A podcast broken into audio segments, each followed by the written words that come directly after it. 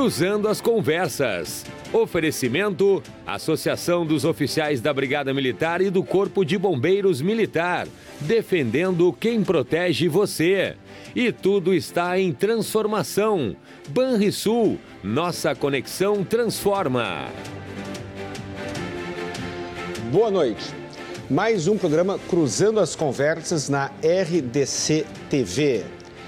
Não estou, como sempre tenho dito aqui, já pela terceira vez, não estou substituindo o Renato Martins porque ele é insubstituível. Estou tentando apenas trazer um pouco de reflexão, buscar informações para todos nós.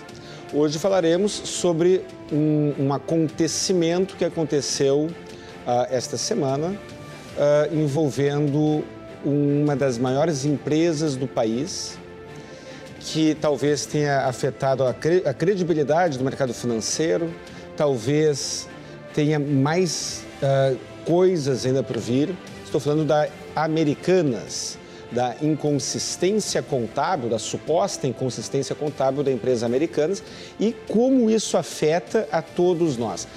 Aqui na RDC nós saímos do óbvio. Então, o óbvio a gente até pode falar também, mas a gente busca além do óbvio. E para a noite de hoje, quem buscará, né, quem, quem, quem, quem, me ajudará a perseguir o, a informação além do óbvio é o doutor André Esteves e João Pedro Flores da Cunha, empresário e financista já aposentado. Doutor André Esteves, professor de Direito Empresarial da PUC, ah, uma autoridade na área. Uh, o programa Cruzando as Conversas conta com é, é um oferecimento da Associação dos Oficiais da Brigada Militar e do Corpo de Bombeiros Militar, defendendo quem protege você. E também de Banrisul, tudo está em transformação. Banrisul, nossa conexão transforma. Muito bem. Uh, João Pedro, o que, que aconteceu? Vou, vou, na, na primeira rodada aqui, se possível, explicar para quem ainda não, não sabe exatamente o que está acontecendo. O que, que aconteceu com Americanas? O, o que aconteceu com, com a Americanas ainda estamos por descobrir, mas o fato bombástico que caiu sobre o mercado na última quarta-feira foi que o presidente que tinha assumido a empresa no primeiro dia útil desse ano, depois de nove dias no cargo, renunciou dando como motivo um, inconsistências contábeis num valor de 20 bilhões nos balanços da empresa. 20 bilhões de inconsistência contábil.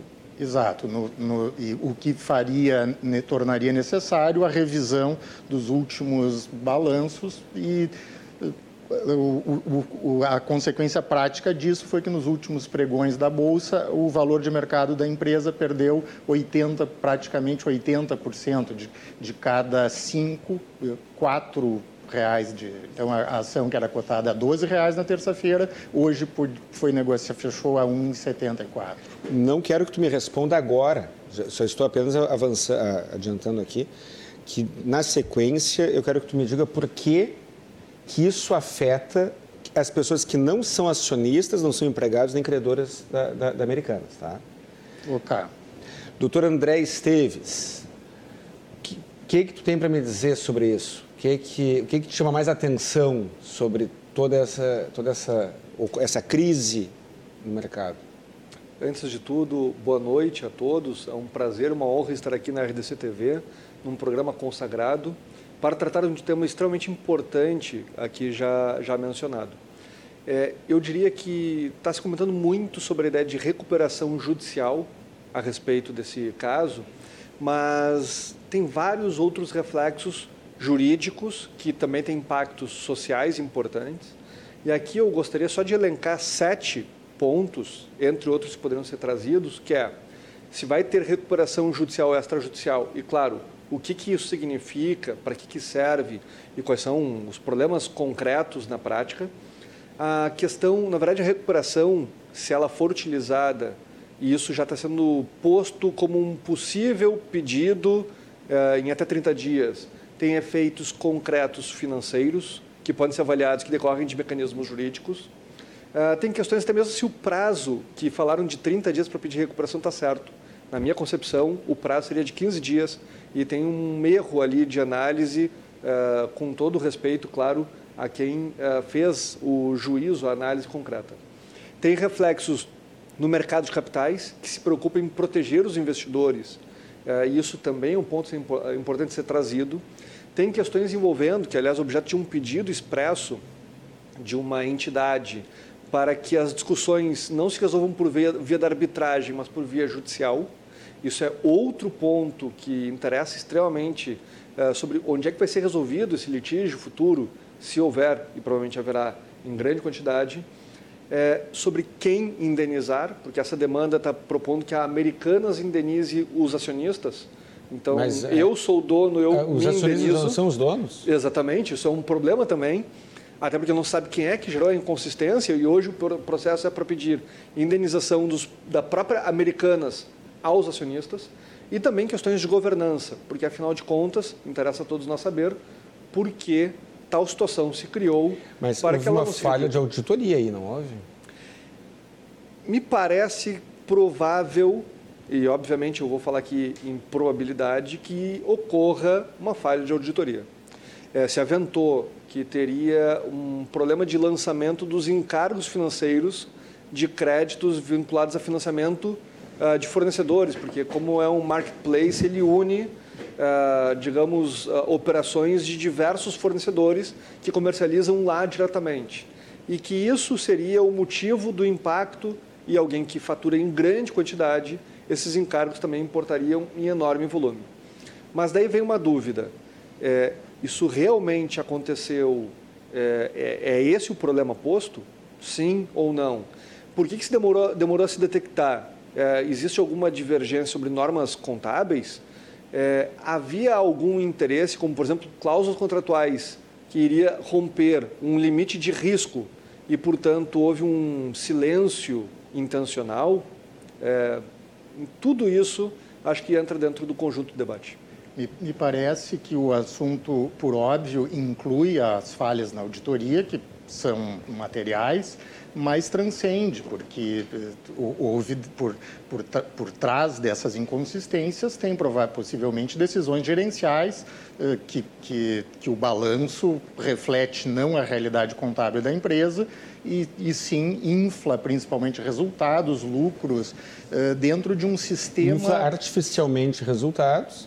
Dentro de um sistema que até então muito insensado de um capitalismo de resultados de curtíssimo prazo, incentivos de lucro a, a qualquer custo, trimestre em cima de que trimestre. essa é a cultura brasileira. Uh, lucros crescentes. A cultura, o, a cultura empresarial americana ela foca mais na, na constância do que na intensidade imediata. No Brasil, me parece que é o oposto. Né?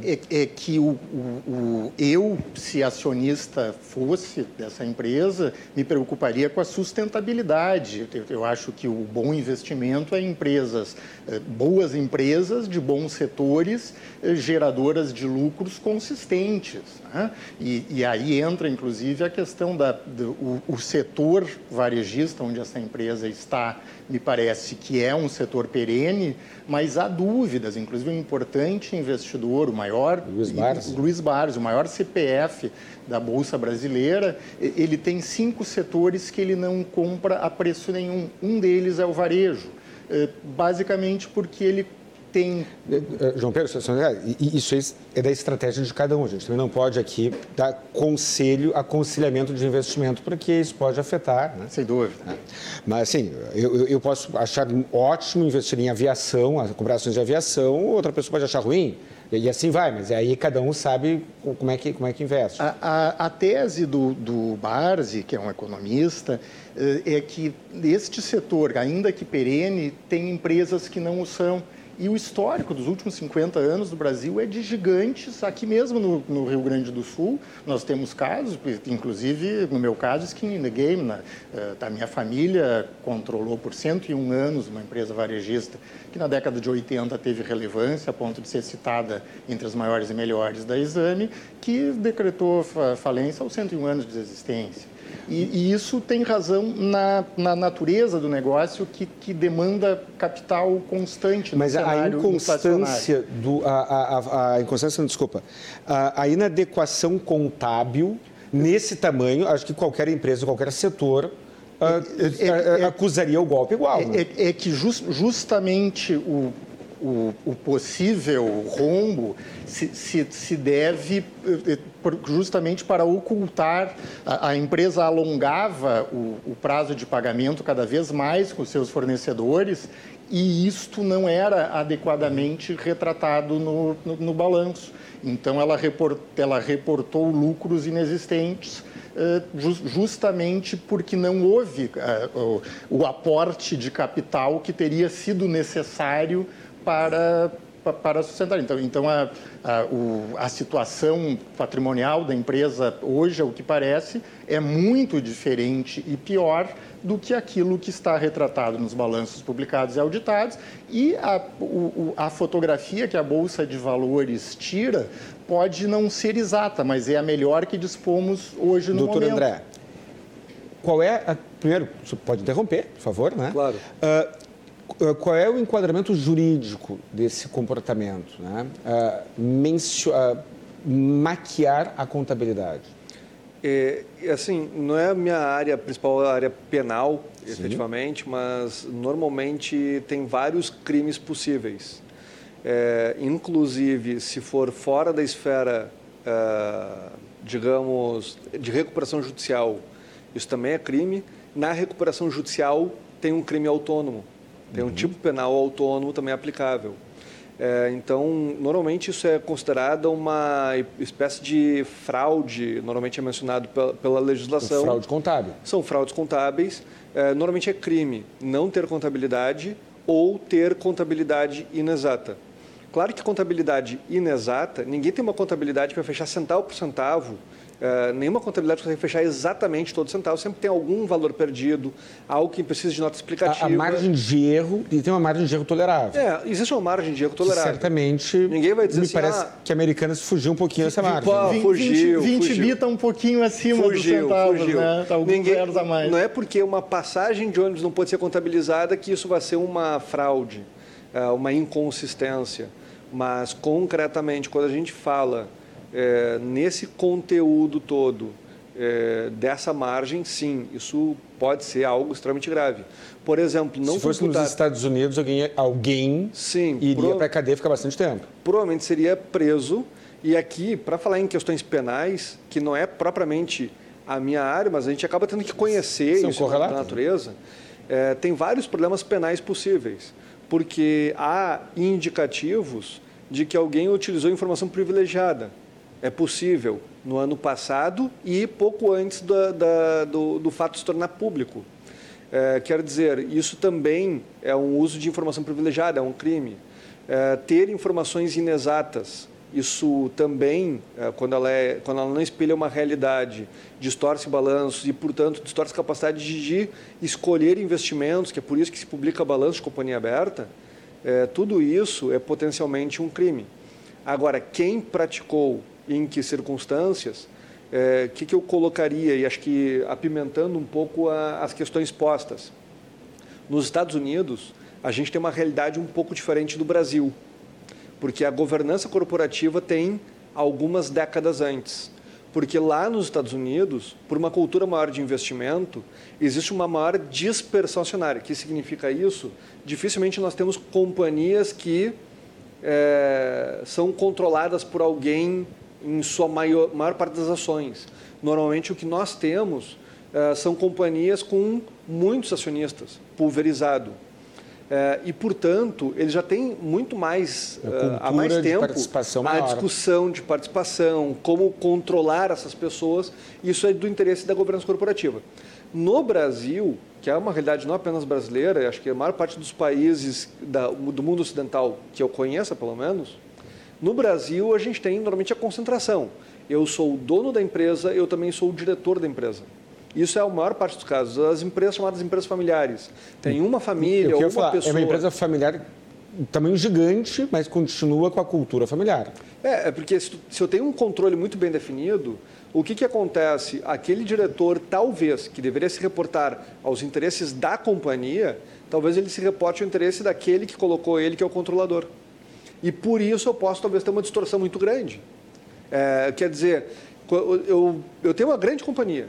E eu digo, ó, quem vai comandar agora, a partir de agora, é o Guilherme. Ele vai ser a pessoa que vai comandar aquela companhia no dia a dia. É, bom, talvez o Guilherme se constranja em algumas circunstâncias de se votar contra o André. Por isso que em ideia de governança se recomenda pelo menos em torno de metade dos conselheiros independentes, profissionais de mercado, que... Na, na Americanas, como é que funcionava? É, eu, não, eu não acompanhei como é que funcionava o conselho, mas, por eu, exemplo, eu o sabe, né? presidente né? mencionado, o Sérgio Riel, era uma pessoa com muita respeitabilidade no mercado ex-presidente do Banco Santander. Eh, a esse respeito, eh, no Brasil nós temos um, aqui no estado temos um bom exemplo de corporação, que é a Lojas Renner, que justamente por ter sido vendida para uma empresa americana, e fundos americanos, ela acabou tendo o controle pulverizado, então é um, é bom exemplo nessa linha que o doutor André indica. Eh, ao contrário da, da, das americanas, aí eu acho muito interessante a gente questionar quem ganha e quem perde. É, porque os executivos que possivelmente produziram esse rombo receberam bônus sobre resultados que a companhia não obteve. É, quanto aos controladores, é, estranhamente, até não muito tempo atrás, o trio que detém a maior quantidade de ações das lojas americanas era controlador e atualmente eles se autodenominam acionistas de referência seja lá o que isto queira dizer, e, e referência de que o, o de, de, de, se fosse uma corrida de marcha ré pa, para o maior rumbo da história corporativa brasileira, talvez seja uma referência eh, inédita e brilhante. Doutor André. Sobre esses dois pontos aqui, só para fazer um complemento. A gente normalmente tem a noção de que empresas grandes, elas têm um controle muito grande jurídico, econômico, um planejamento muito grande, o que nem sempre é verdade. É, só para pegar aqui fatos públicos, na crise de 2008, aquele caso do AIG, do banco da, da seguradora AIG, é, nós tivemos várias empresas americanas que declararam um prejuízo milionário, bilionário e havia bônus aos diretores. Bônus também multimilionários. Isso foi fato público. Essa parte eu queria falar. O, a remuneração dos diretores americanas era sobre o resultado, uma delas, né, era sobre o resultado que estava sendo maquiado. Sim, porque normalmente se fatia, e aqui, sem analisar o caso concreto, que teria que analisar documentos que nem sempre estão totalmente publicizados, mas normalmente a remuneração ela tem uma parte de curto prazo e uma parte de médio e longo prazo justamente para tentar evitar comportamento oportunista daquele que faz atos muito imediatistas. Para vender, que... para queimar, né? é. queimar mobília para fazer o Exatamente. A esse respeito, os doutores sabem quem é quem encabeça a lista de, de executivos mais bem pagos do Brasil no ano de 2022, as companhias abertas que são obrigadas a divulgar esses dados? O então presidente do, do Banco Santander, atual ex-presidente das lojas americanas, com receita de 60 milhões de reais no ano de 2022. É, eu recebi aqui um comentário, uma, uma provocação. Uh, pra, jogo a bola aqui, quem quiser fazer uma, uma, uma fazer, dar a resposta aqui, fica à vontade. Uh, Renato Escobar, o caso das americanas é emblemático serve para provar que a iniciativa privada não sabe administrar, ao contrário do que propagam os arautos do Estado mínimo. Sem se alongar, o que, que tu teria para dizer sobre isso? Uh, bullshit. Uh, todo esse tipo de conversa se repete. Eu sou velho e, e vejo toda vez que uma empresa, a cotação de uma empresa desaba na bolsa, uh, eu ouço duas vertentes. Compra que caiu muito. O que, na minha humilde opinião, isto é um atalho seguro para o cemitério dos malandros. e no lado oposto está esse tipo de, de, visão, de comentário do tipo a bolsa é um cassino, eh, a, a bolsa eh, né, não, não tem segurança. Eu continuo acreditando que, que a, a bolsa é, é um mercado onde se encontram vendedores e compradores de ação e é um, é um, um ótimo veículo para financiar empresas e para as pessoas uh, uh, investirem a sua aposentadoria, as, as pessoas ter, terem uma visão de longo prazo. Uh, o, o, problema são pessoas que querem mágica, que, que não sabem o valor do trabalho, da poupança e do investimento de longo prazo, do, resultado de André. longo prazo. Doutor André, a iniciativa privada sabe administrar? A gente pode confiar ou não? Vamos por partes. É, acho que sempre nós teremos falhas a encontrar no poder público e na iniciativa privada. Isso é natural. Acho que ninguém vai discordar disso. É, o que me parece que temos que observar dois aspectos práticos complementares. O primeiro deles, se eu não me engano, na Constituição Federal, lá pelo artigo 170, 170 e alguma coisa, existe uma disposição que diz que ah, devemos ter a, a livre iniciativa e que o Estado deve intervir naquilo que for essencial. Se não são essas palavras, é muito parecido. Então, me parece que o primeiro ponto é que se devemos ter a, a, o trabalho do Estado em atividades não essenciais, tem uma questão constitucional já pensada. Poderíamos pensar diferente a Constituição ou fazer uma reforma dela, mas a segunda questão é que sempre ocorrerá uma falha, seja no Banrisul, na Petrobras ou no Santander. Isso vai acontecer. Mas uh, nós temos que entender se isso vai ser um problema do Estado. Na verdade, a partir do momento que eu tenho mais estatais, e muitas delas talvez sejam muito essenciais, talvez muitas outras não sejam essenciais, eu não quero discutir quais são essenciais agora, é, na medida em que eu tenho uh, estatais não essenciais, eu tenho uh, discussões políticas sobre lotear, sobre como é que vai ser o cargo, uh, como é que vai ser a política de médio e longo prazo, que não pode ser modificada, como, por exemplo, ter novos quadros que talvez vão gerar impactos por décadas, é, ao mesmo tempo em que sempre que ocorrer algum factoide, isso é um problema de uh, governo e não deveria ser um problema de governo. Uh, então, assim, não quero discutir se a Petrobras deveria ser ou Mas não. Mas isso não vai gerar uma crise de confiança? É, é, é, que veja bem, doutor Guilherme, aqui eh, tem um ponto. O papel da iniciativa privada e da iniciativa pública é que algumas pessoas colocam em termos de ou e eu vejo que o bom senso recomenda que a gente pense em termos de E, porque eles podem perfeitamente serem complementares, estão aí as parcerias público-privadas para provar, mas ele fala em qualidade de gestão.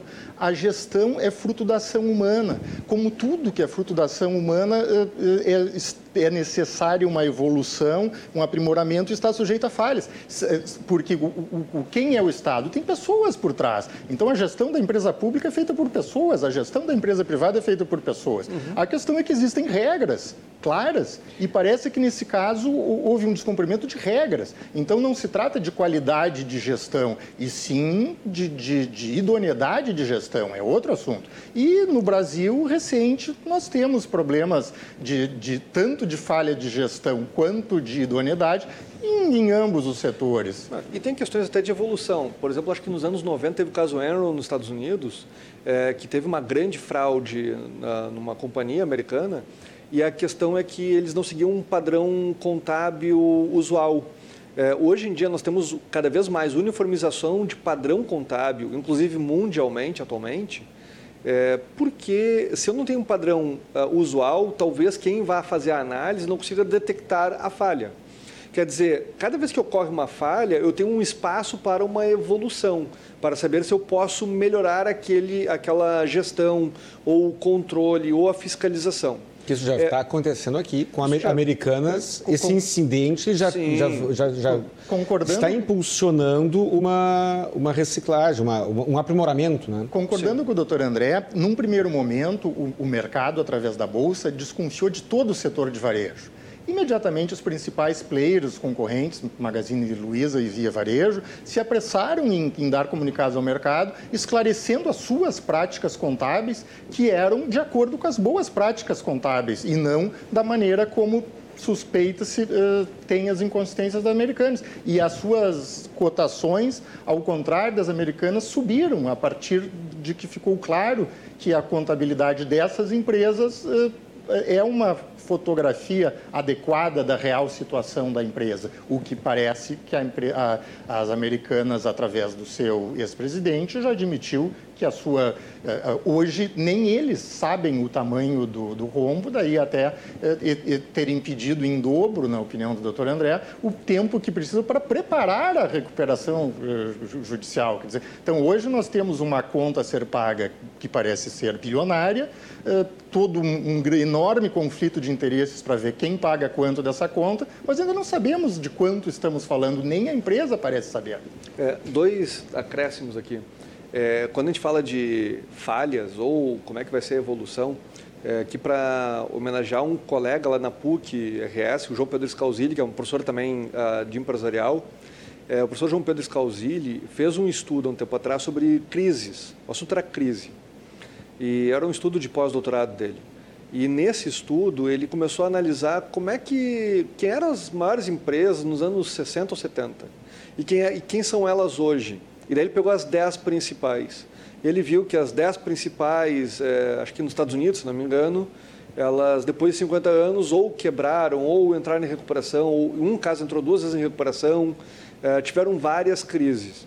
É normal do mercado que ele precise de renovações. É, não é comum imaginar que nenhuma empresa, uma empresa que vai ser por 100 anos ou 200 anos o grande sucesso.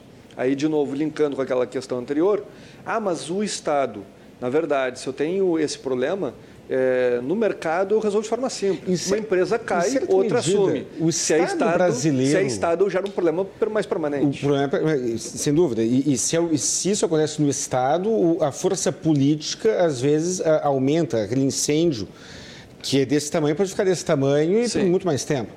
Mas, assim, o Estado brasileiro, ele tem alguma responsabilidade por, por ação ou omissão?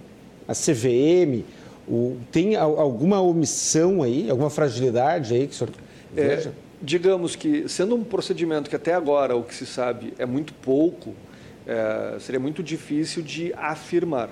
Eu sei que há órgãos de controle e eles estão agindo normalmente. É claro que quando a gente tem informações como. Mas exemplo, falharam, né? Ah, Falharam também? Sim, mas é que, digamos, ah, assim como é proibido matar alguém, pessoas matam porque não, é, não há como o Estado estar em todos os lugares. Exato.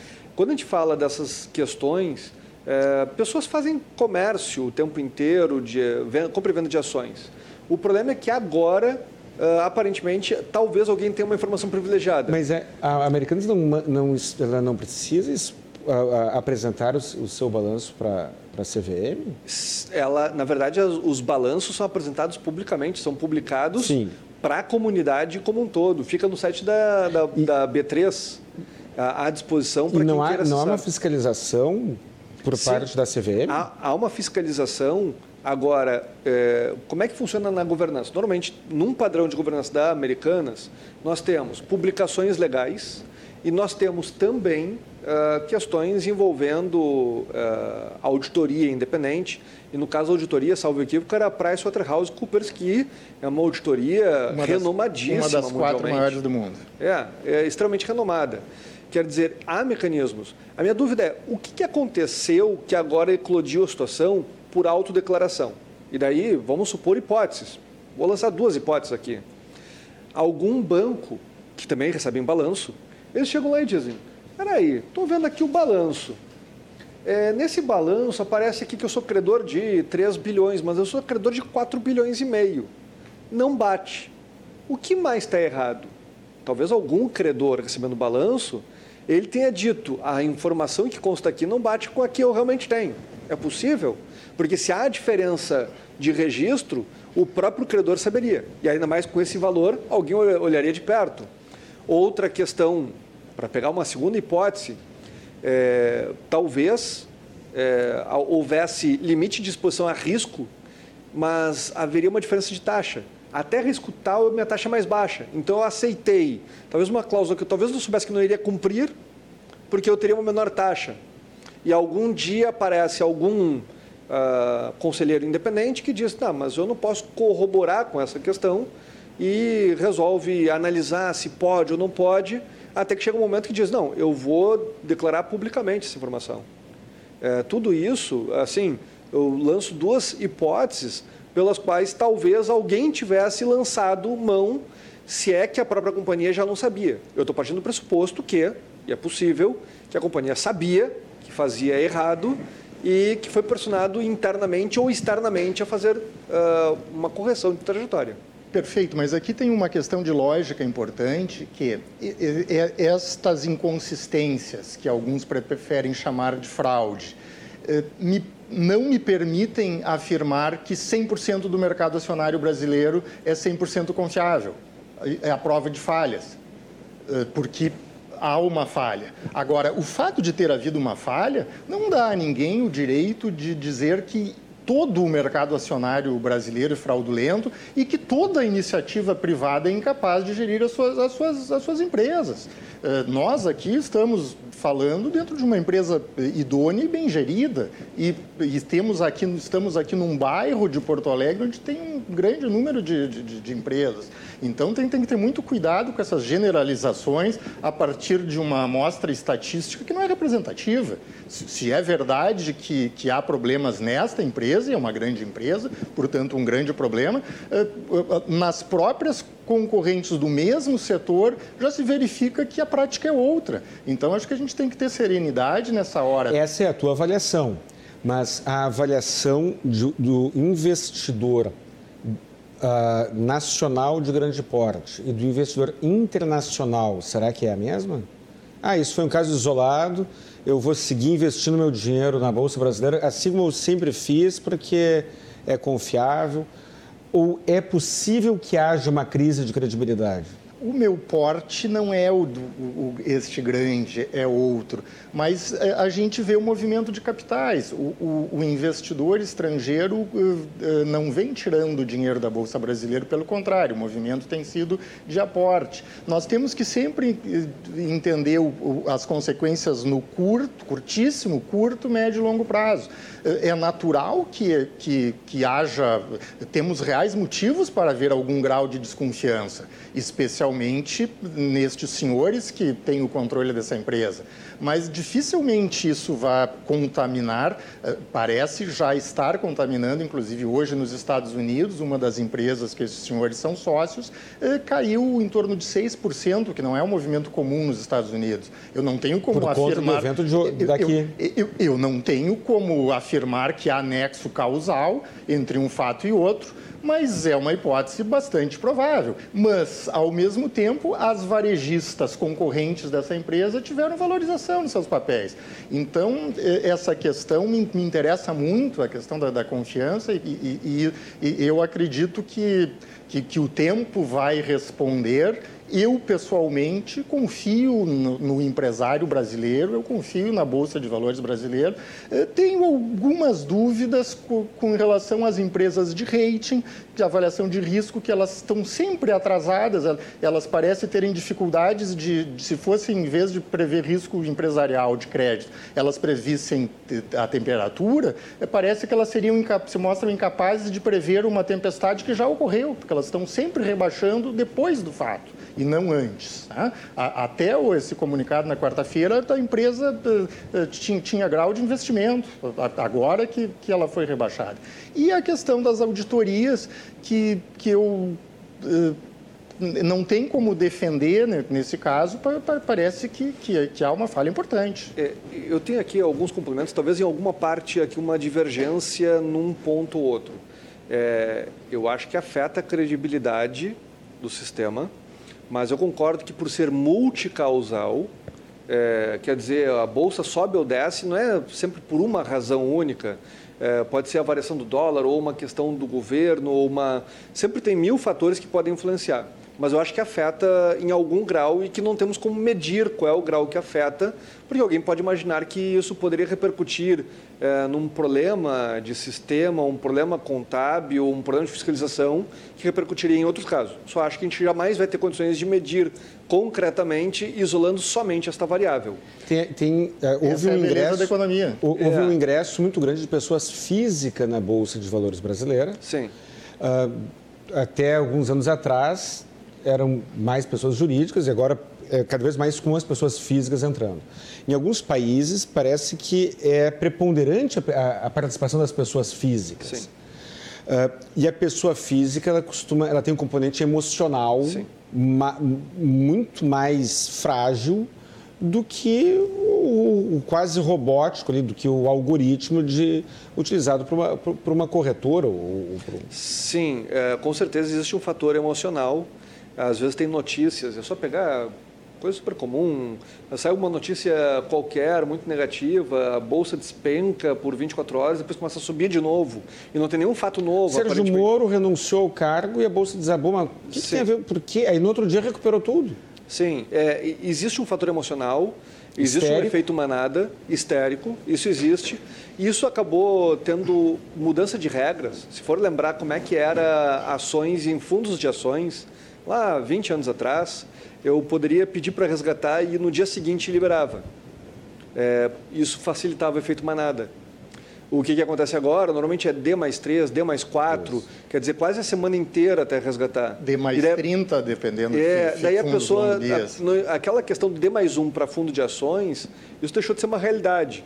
O que, que acontece? A pessoa se desespera, começa a despencar, mas ela não tem medida que ela possa fazer, porque ela vai experimentar qualquer grau de prejuízo que se afigure em uma semana. É, quer dizer, isso é para evitar justamente aquele, aquele efeito individual de corrida, de desespero, porque a pessoa não tem um controle emocional.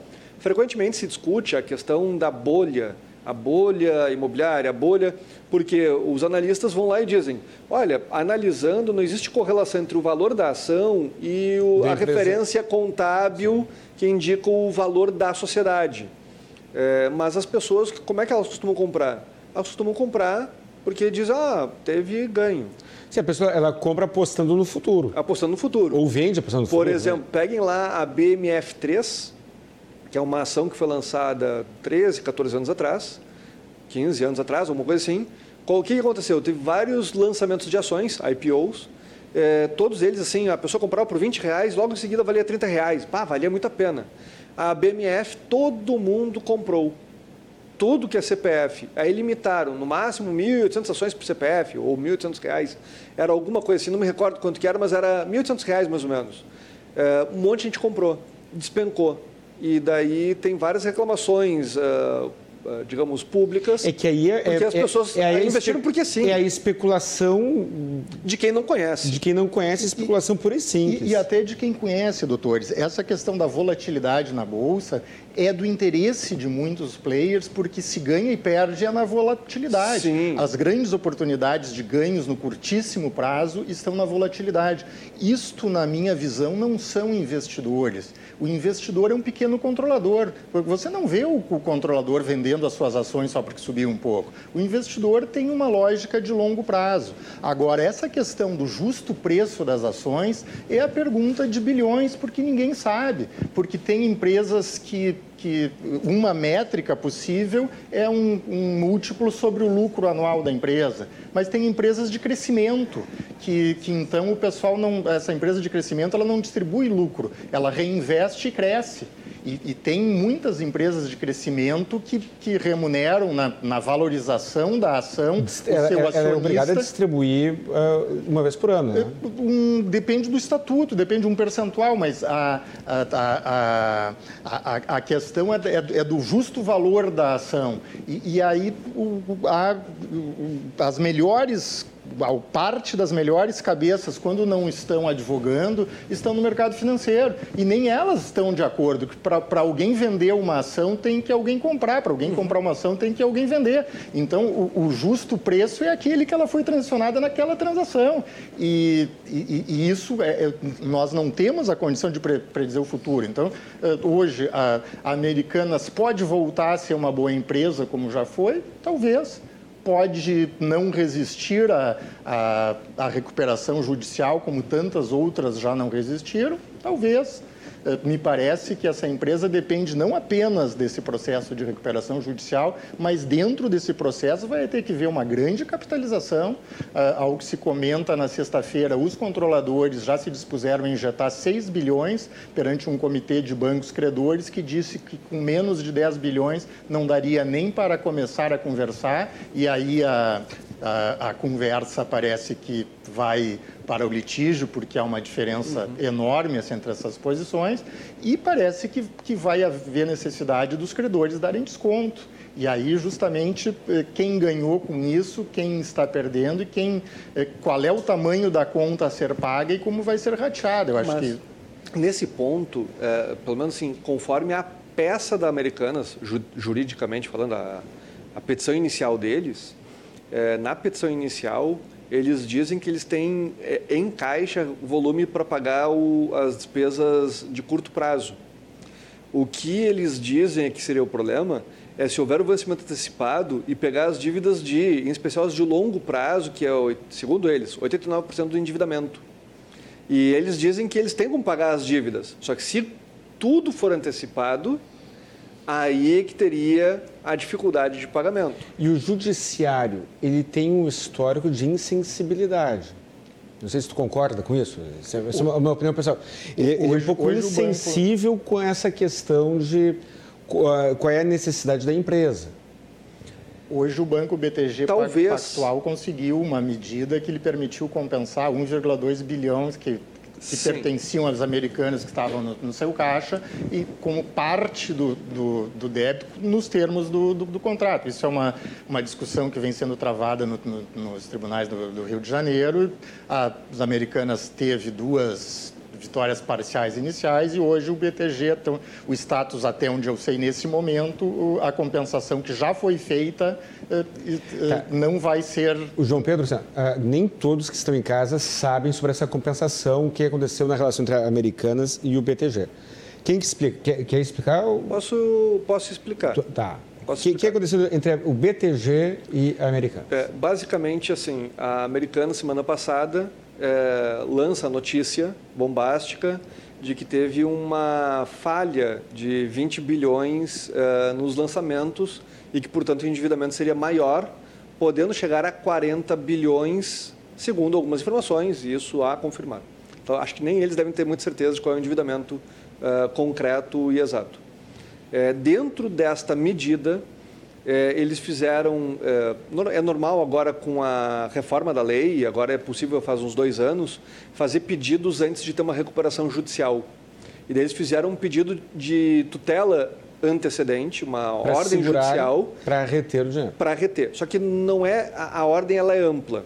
Ela é uma ordem para, entre outras medidas, suspender processos e também para uh, suspender compensações inclusive retroativamente, o que afetaria o BTG em 1,2 bilhão de reais a devolver. Ou seja, já compensaram e daí eles estão, estariam fazendo uma medida para afetar algo já perfectibilizado, já realizado, já concretizado. É, que, que, isso que, me parece desculpe, bem. Desculpe, desculpe Isso é, isso é, uma par, é, é, uma parte do crédito que o BTG tem junto às americanas. Sim. E, e, esse era um montante que as americanas tinham. Então, parte do seu caixa, que seria suficiente para os compromissos, já esta parte, parte substan substancial. Não, tá estamos, não estamos aqui falando de centavos, estamos falando de 1,2 bilhões de reais. Seja lá o, o que isso significa. Isto é muito dinheiro. É, então, dentro dessa medida toda, dessa dificuldade concreta, é, até quero dar parabéns aos advogados do BTG, é, porque eles conseguiram a ordem de hoje. Foi um mandado de segurança em agravo interno do agravo de instrumento de uma decisão, é, de um recurso feito sem acesso ao processo, porque está em segredo de justiça. Algo assim foi feito e isso é muito difícil de conseguir. Eles conseguiram algo, uh, digamos, que era muito improvável por parte do BTG. Tá? então, tem um mérito muito grande aqui. Uh, mas o fato é que é comum a discussão em recuperação judicial que eu tenho vários credores e alguns vão dizer, olha, eu estou dentro da, da lista, vou ter, que, vou ter que receber conforme a lista, conforme o plano. Mas outros vão dizer, não, eu tenho um privilégio, eu tenho uma particularidade. Aí tem discussões como, por exemplo, antecipação de recebíveis, alienação fiduciária, arrendamento mercantil. E daí tem várias possíveis exceções que comportam discussão em processo. Então, é, dentro da análise de uma recuperação, se há uma condição de planejamento por parte da devedora, normalmente ela olha e diz: olha, eu tenho esse endividamento. possivelmente isso aqui, isso aqui é certo que eu ganharia, uh, isso aqui é controverso. Tá, e se eu perder isso daqui, eu, preciso, eu tenho como me resguardar, porque agora, com esse anúncio de que talvez tenha uma recuperação judicial, bancos tendem a não fazer crédito novo, porque normalmente o Banco Central exige uma, uma, um acautelamento, uma, que se resguarde 100% do valor emprestado. Ou seja, se eu emprestar um milhão de reais, tem que guardar um milhão de reais e, portanto, o custo é sobre dois milhões de reais. É muito caro isso. Então, normalmente não se consegue um crédito novo neste momento ou com as mesmas condições. É, e isso significa que ou eles têm um planejamento de viabilidade financeira à margem desse sistema pré-existente, ou eles vão enfrentar uma maior dificuldade ainda daí a necessidade de um aporte de capital por parte dos, do, dos controladores. É, me parece que a expressão briga de cachorro grande não se aplica nesse caso. Isto é uma guerra de titãs, é uma luta de titãs. Nós estamos falando dos maiores bancos do Brasil e alguns do mundo e os maiores escritórios de, de, de advocacia também. É, eu acho que seria interessante a gente voltar para, para aquela proposta inicial do Dr. Guilherme é, de tentar ir além do óbvio. Quem mais perde com isso? É, eu, o, o, pequeno poupador que talvez nem, nem estivesse interessado nas americanas, aonde que ele pode perder? Por exemplo, um instrumento de investimento que permite ao pequeno investidor receber renda de aluguéis de imóveis são os fundos de investimento imobiliário. É um veículo de, de investimento imobiliário muito democrático pelo menos 12 fundos de investimento imobiliário são proprietários de imóveis, galpões de depósito, galpões de centros de distribuição e lojas. Eh, fundos de investimentos imobiliários de shopping centers são proprietários de, de lojas que estão alugadas para as lojas americanas. Vários gestores desses fundos já declararam que estão preparados para a pior hipótese, isto é, o calote. Uh, alguns deles têm um, uma exposição pequena ao risco americanas, mas todos esses perderam cotação. Então, aquele poupador que tinha sua poupança nesses fundos imobiliários, dependendo do fundo, dependendo do grau de exposição desses fundos ao risco americano, já perderam de cotação entre 5% até 12% do seu patrimônio em janeiro deste ano. Eh, então, pessoas que talvez nem quisessem eh, saber de bolsa de valores, eh, que são conservadores no, no, no, no tijolo, no, mercado imobiliário, têm a sua poupança afetada por esta crise. Outro ponto que muitas pessoas não alcançam. Quando você eh, empresta o seu dinheiro no banco, quando você aplica o seu dinheiro no banco, o, o, você tem alguns fundos de investimento que hoje são marcados a mercado e, e, e você não está emprestando para o banco, você, você investe no banco e o, e o, banco vai investir. Vários bancos compraram debêntures, que são títulos da dívida das americanas, e isso tem que ser marcado a mercado. Então, os mais otimistas já remarcaram a 50% do valor esses debêntures da Americana, os menos otimistas já remarcaram a 25%. Vamos isso, traduzir isso para o leigo. São 42 fundos de investimento já declararam que estão sujeitos eh, cada um, num, alguns numa exposição pequena do seu patrimônio, outros numa exposição maior, a esses debêntures da Americanas que hoje não se sabe quanto vale, mas já se sabe que pelo menos 50% do valor está perdido. João Pedro, vamos traduzir para o leigo o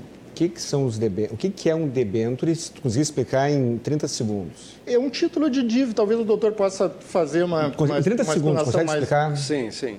Basicamente, a, a lei societária é, da Sociedade Anônima, que é o caso, é, permite que se emita um título uh, que seria uma espécie de um empréstimo é, que a companhia depois vai pagar juros por isso e em alguns casos pode voltar, pode voltar depois, em vez de receber dinheiro, receber ações.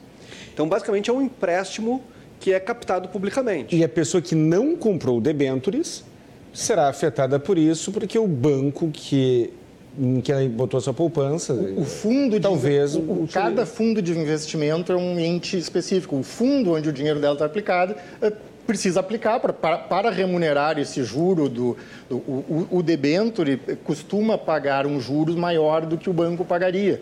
E, e, por isso que as uhum. pessoas, isso que torna este veículo que tem mais risco, porque ele não conta com a garantia do fundo garantidor de, de crédito, e, e o, ao, esses pelo menos 42 fundos já conhecidos hoje investiram neste. O, o, o debênture é um título de dívida, é um recibo de, de dívida, quer dizer, é, é uma operação de, de, de mútuo que, que pode, existe os conversíveis, que aí, né, mas normalmente o investidor entra com dinheiro, recebe juros e sai com o dinheiro mais os juros. Parece que neste caso. E vai ser com menos dinheiro? Já pelo menos a metade. E os juros já eh, baseado nessa decisão que que foi proferida pela vara uh, do, no, de empresarial do Rio de Janeiro na sexta-feira, uh, uh, juros que deveriam ser pagos de alguns debêntures americanas desta semana já não foram pagos. Sim, é porque, assim, só para explicar um complemento, é que é, é, normal que empresas se endividem. Ah, isso é normal. Tem empresas que são muito saudáveis e se endividam e elas, inclusive, fazem questão de mostrar o quanto elas são saudáveis para que a pessoa tem diga, confiança não, eu, eu tenho confiança e, portanto, eu empresto a juros menores. E a debenture, ela tem uma ideia de cortar o intermediário. Porque normalmente as pessoas deixam dinheiro com o banco e o banco empresta para alguém e ele é o intermediário e ele tem um custo com isso. E daí eu, em vez de pegar do banco, eu digo, Guilherme, não quer investir comigo 50 milhões? E daí tem empresas mais ou menos saudáveis, daí que para pegar gaúchas, a, ou empresas com, com atuação, atuação aqui, Gerdau, Taurus e outras tantas mais, é comum que elas emitam debentures. E quanto mais confiável parecer, menos vão cobrar juros dessa empresa. É, nessa perspectiva, é em tese um investimento mais ou menos conservador. Tenho uma empresa consolidada, já tem algumas décadas, está funcionando, todo mundo acredita, todo mundo compra da Americanas. É, quer dizer, dá uma sensação de segurança a quem normalmente olhe e não conheça muito a matéria. E eles aparentemente tinham uma saúde financeira bastante razoável, então não tinha um indicativo de que fosse algo arriscado. É, é que aqui, doutor, nós temos, voltamos para a questão do, dos balanços, da consistência e inconsistência dos balanços, porque hum. a dívida em si, per si, ela não é nem boa nem ruim. A questão é, essa dívida é para é é gastar ou para investir? Se, se, para investir, qual é a taxa de retorno desse investimento? Porque versus os juros. Se eu, se eu estou captando dinheiro a 5% e investindo a 10%, a tendência é que tudo dê certo.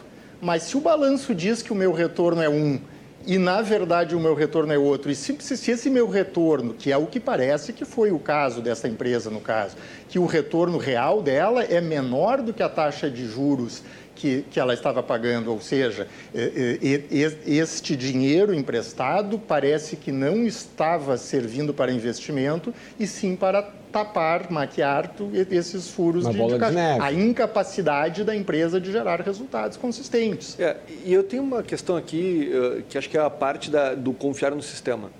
Se a gente tivesse que apostar hoje, às cegas, 20 bilhões, considerando o faturamento que a Americanas tem, é, esse, essa, esse valor surgiu em apenas um ano, acho improvável. Eu acho provável, mais provável que seja fruto de alguns anos, pelo menos dois, três ou mais anos. Acho muito difícil que seja fruto de apenas um ano é, tal diferença de valor, considerando o faturamento que, declarado por eles. Perfeito. Se isso é verdade, a auditoria, por lei, é, para companhias abertas e o balanço, publicação, o funcionamento todo desse mecanismo, ele acaba sendo pelo menos uma vez por ano. Pelo menos uma vez por ano. Se não tem auditoria em mais de uma vez por ano, se não é semestral, dependendo da, da companhia e daí tem particularidades, mas pelo menos uma vez por ano. Quer dizer, passou por uma auditoria, pelo menos lá em março, abril, fevereiro, alguma coisa do tipo. Passou antes, não foi agora. É, e normal de qualquer auditoria é mandar carta para os credores e dizer: olha, BTG, você é credor. Aqui aparece que você é credor. Você tem que mandar informações. Triangulação da informação, isso é parte circula, do processo. Circulariza a informação. Exato. É comum para pedir informações sobre processos, riscos, não sei o quê. Quem são os credores, qual é a relação. É, é, impossi é impossível fazer de, é de todos, mas, mas por amostragem isso é básico. É fácil, ainda mais quando a gente fala de 20 bilhões, eu suponho que não deva ser um monte de credor de mil reais.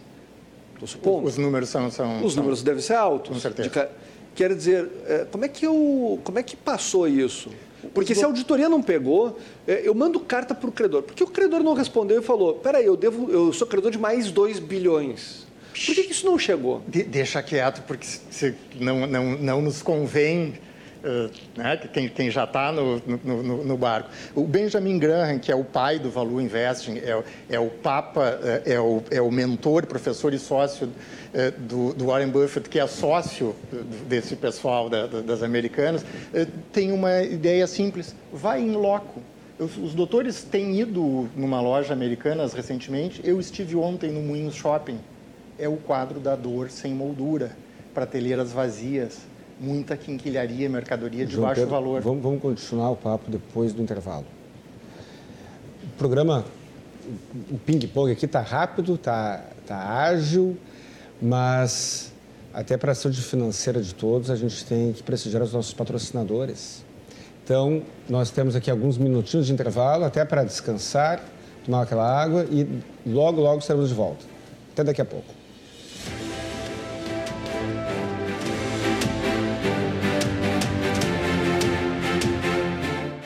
Boa noite.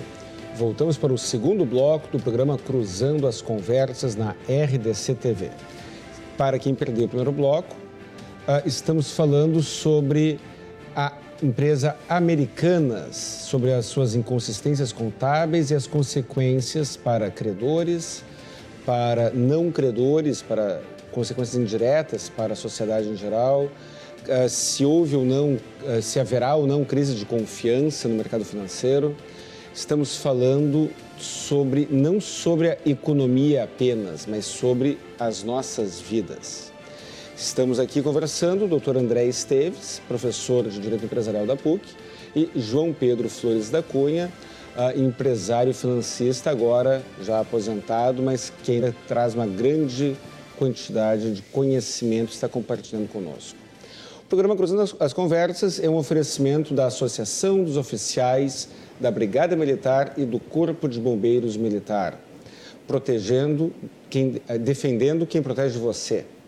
E também do Banrisul, tudo está em transformação. Banrisul, nossa conexão trans, transforma. Mas muito bem, no bloco anterior nós estávamos, estávamos falando então das consequências desse, dessa inconsistência contábil, falamos sobre debêntures, falamos sobre o, a, os investidores indiretos, né? Uh, João Pedro, o que, que tu acha que vai acontecer uh, na recuperação? Tu acha que a, que a Americanas ela consegue reverter?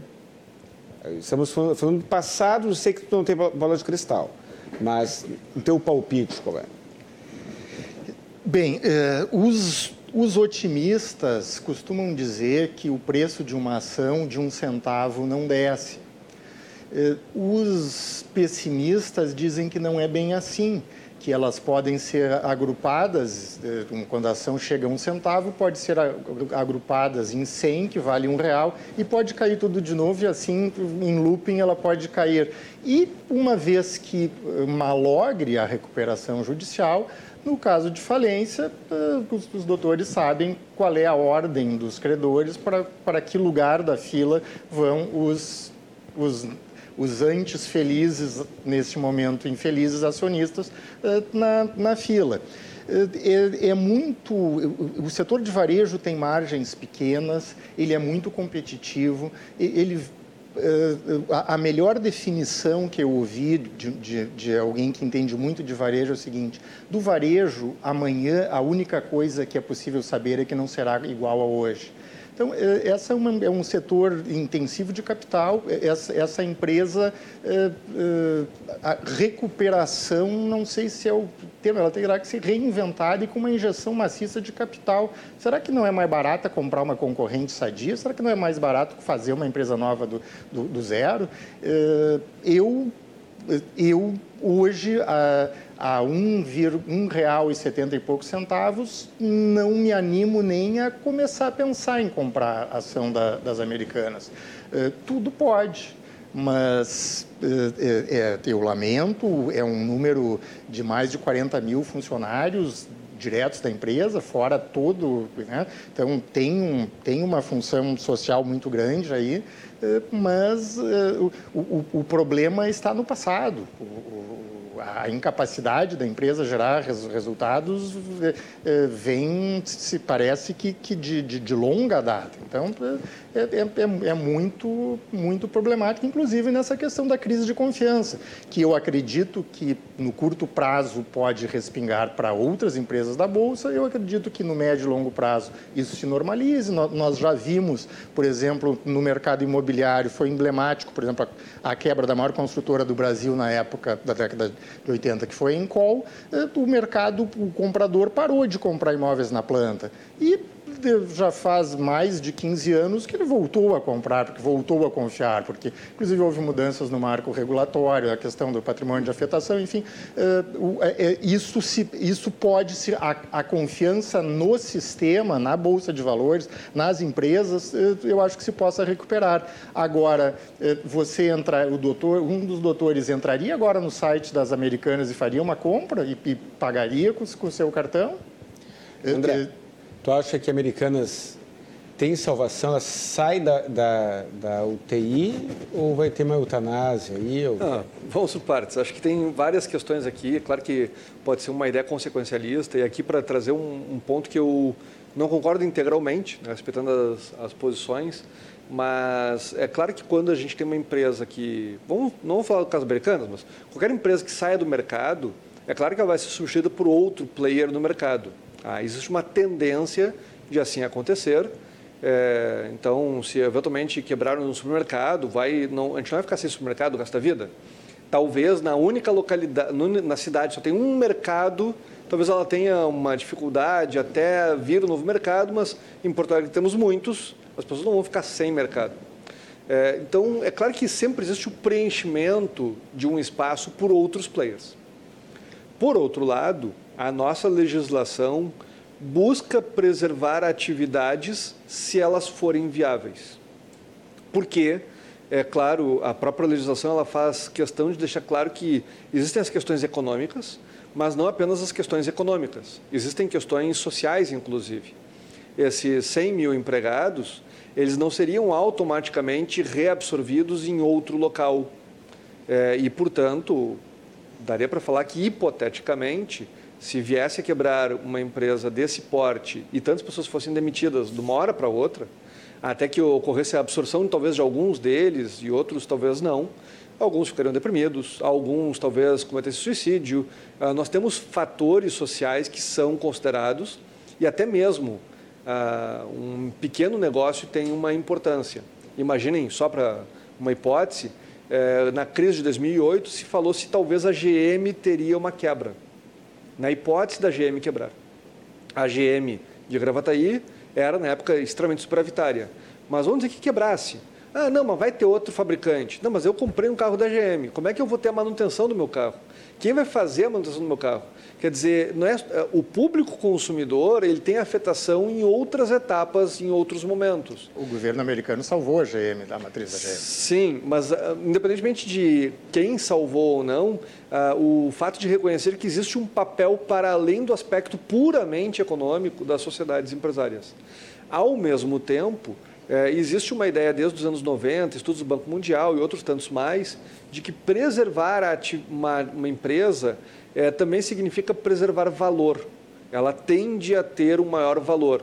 Ah, mas eu, se ela vier quebrar e vai perder valor, outras vão crescer e vão substituir. Isso é verdade, mas é, eu, se eu pensar apenas na mera substituição, bom, é, é irrelevante ter uma recuperação judicial de qualquer atividade empresária se for pensar desta forma. Me parece que existe um papel importante em buscar preservar. É Quanto nós... a americana, se ela vai sobreviver, é, eu não sei se existem garantias, quais são as garantias contratuais, talvez isso pressione os, os controladores ou majoritários ao maior aporte. Mas não me parece, é, pelo perfil de endividamento que, e pelo perfil de compras, que vai ter uma grande dificuldade. Ah, mas Crise de credibilidade. Bom, eu compraria hoje. Eu não sei, eu acho que eu não teria dificuldade de comprar hoje na Americanas achando que para um produto vai ser entregue semana que vem. Talvez, conforme vá caminhando. Um produto caro, tu compraria? Um produto caro eu não vejo problema. Eu vejo o maior problema nas construtoras, em que eu compro na planta para entregar em mais quatro anos.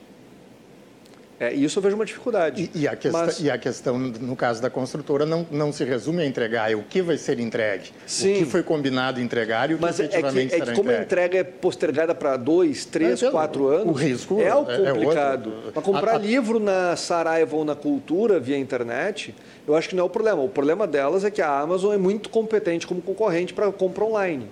Mas, é, do ponto de vista prático, comprar um livro ou comprar um equipamento de dois mil reais eu não acho que essa seria propriamente é a dificuldade. Que o problema é que a concorrência oferece o mesmo produto por um preço parecido na maior parte das vezes. Não, é, que, é, que, o doutor então, aqui... por que, que uh, uh, ainda que seja um risco pequeno, se eu tenho a opção de comprar no concorrente o mesmo produto pelo mesmo preço, por que, que eu vou comprar justamente não. naquela que talvez eu tenha uma pequena uma, uma dor de cabeça? Se eu tiver uh, opções, é claro que eu posso preferir a outra opção. Mas claro que isso vai ser precificado. Talvez a Americanas ela tenha que reduzir preço para poder captar seu público. E aí, redu é o que se abrir... reduzindo o preço, é, reduz a margem. Sim, é, reduz é, a margem. já é pequeno. O, o Não, tem, tende a ter uma, uma, questão de credibilidade possível. O, o doutor... Inclusive, a gente fala de Americanas. Mas, por exemplo, uh, pelo que diz a própria petição uh, e informações diversas, ninguém está falando de submarino que aparentemente é do mesmo grupo, é o mesmo grupo vinculado ao tá, mesmo. Tá, não, tá, e o tá, tá, tá, e, e aí todos falando tá, americanas. Tá, tá, quem, do público aqui tá, quem do público aqui está dizendo, não, mas não, não vou comprar americanas, vou comprar submarino. Está tá no mesmo CNPJ da, da B2W. Mas acho que boa parte das pessoas não sabe. De repente, o pessoal migra para o submarino. Agora, o doutor citou eh, duas coisas que, que, que eu acho importantes. Uma é essa questão do espaço que em tese ele tende a ser ocupado por outros concorrentes, desde que existisse esse espaço. Né? E aqui nós temos uma questão, o doutor citou muito bem uh, o, o, o, o, exemplo uh, de uma concorrente uh, americana. E aqui, hoje, dizem que enquanto nós estamos aqui cruzando estas conversas, tem champanhe francês da melhor qualidade estourando na Argentina, na sede do Mercado Livre. Esse, parte importante desse mercado, que é o, o comércio eletrônico, tem esses players chinês, americano, argentino, que uh, disputam a, a, aqui no Brasil. Hoje tem a Magalu, que está fazendo um trabalho uh, bastante interessante nesta área de comércio eletrônico. Uh, mas esse espaço pode ser ocupado. Eu, eu não sou a favor de um, de um nacionalismo irracional, mas ainda que o controlador da, da americana seja su, suíço-brasileiro, ele ele nasceu no Rio de Janeiro, mas ele tem cidadania e residência na, na Suíça. Mas, querendo ou não, esses empregos uh, uh, permanecerão no Brasil? E aí é que está. Uh, em havendo a ocupação desse espaço por empresas já existentes, não necessariamente ela precisará aumentar ou aumentar na mesma proporção as vagas de, de, de mão de obra. Né? Mas aqui eu vou trazer aqui uma analogia, o caso da Oi, e também tentar pegar uma ponderação a partir disso. A Oi, ela basicamente fatiou a clientela ainda existente e dividiu entre três operadoras. E disse, bom, então vamos fatiar isso daqui e houve um, uma oferta de mercado. Ah, como é que pode representar dentro do caso da Americanas? Eu posso ter como solução para o meu negócio vender a empresa.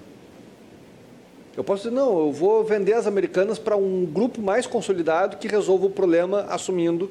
Só que o que é recuperação judicial? Se houver, ajuda a resolver o problema. É que quando eu vendo uma empresa que eu não tenho uh, certeza do passivo, uh, talvez eu tenha uma redução do valor de mercado. A partir do momento que eu tenho uma recuperação judicial, é possível fazer uma venda livre de passivo. O sistema permite isso. E daí eu poderia dizer, ah, se você me pagar aqui tantos bilhões, é, eu te entrego a empresa limpa, protegida inclusive de créditos trabalhistas, passivo trabalhista, reclamatórias trabalhistas. Isso aconteceu, essa discussão, no caso da Varig, um caso emblemático.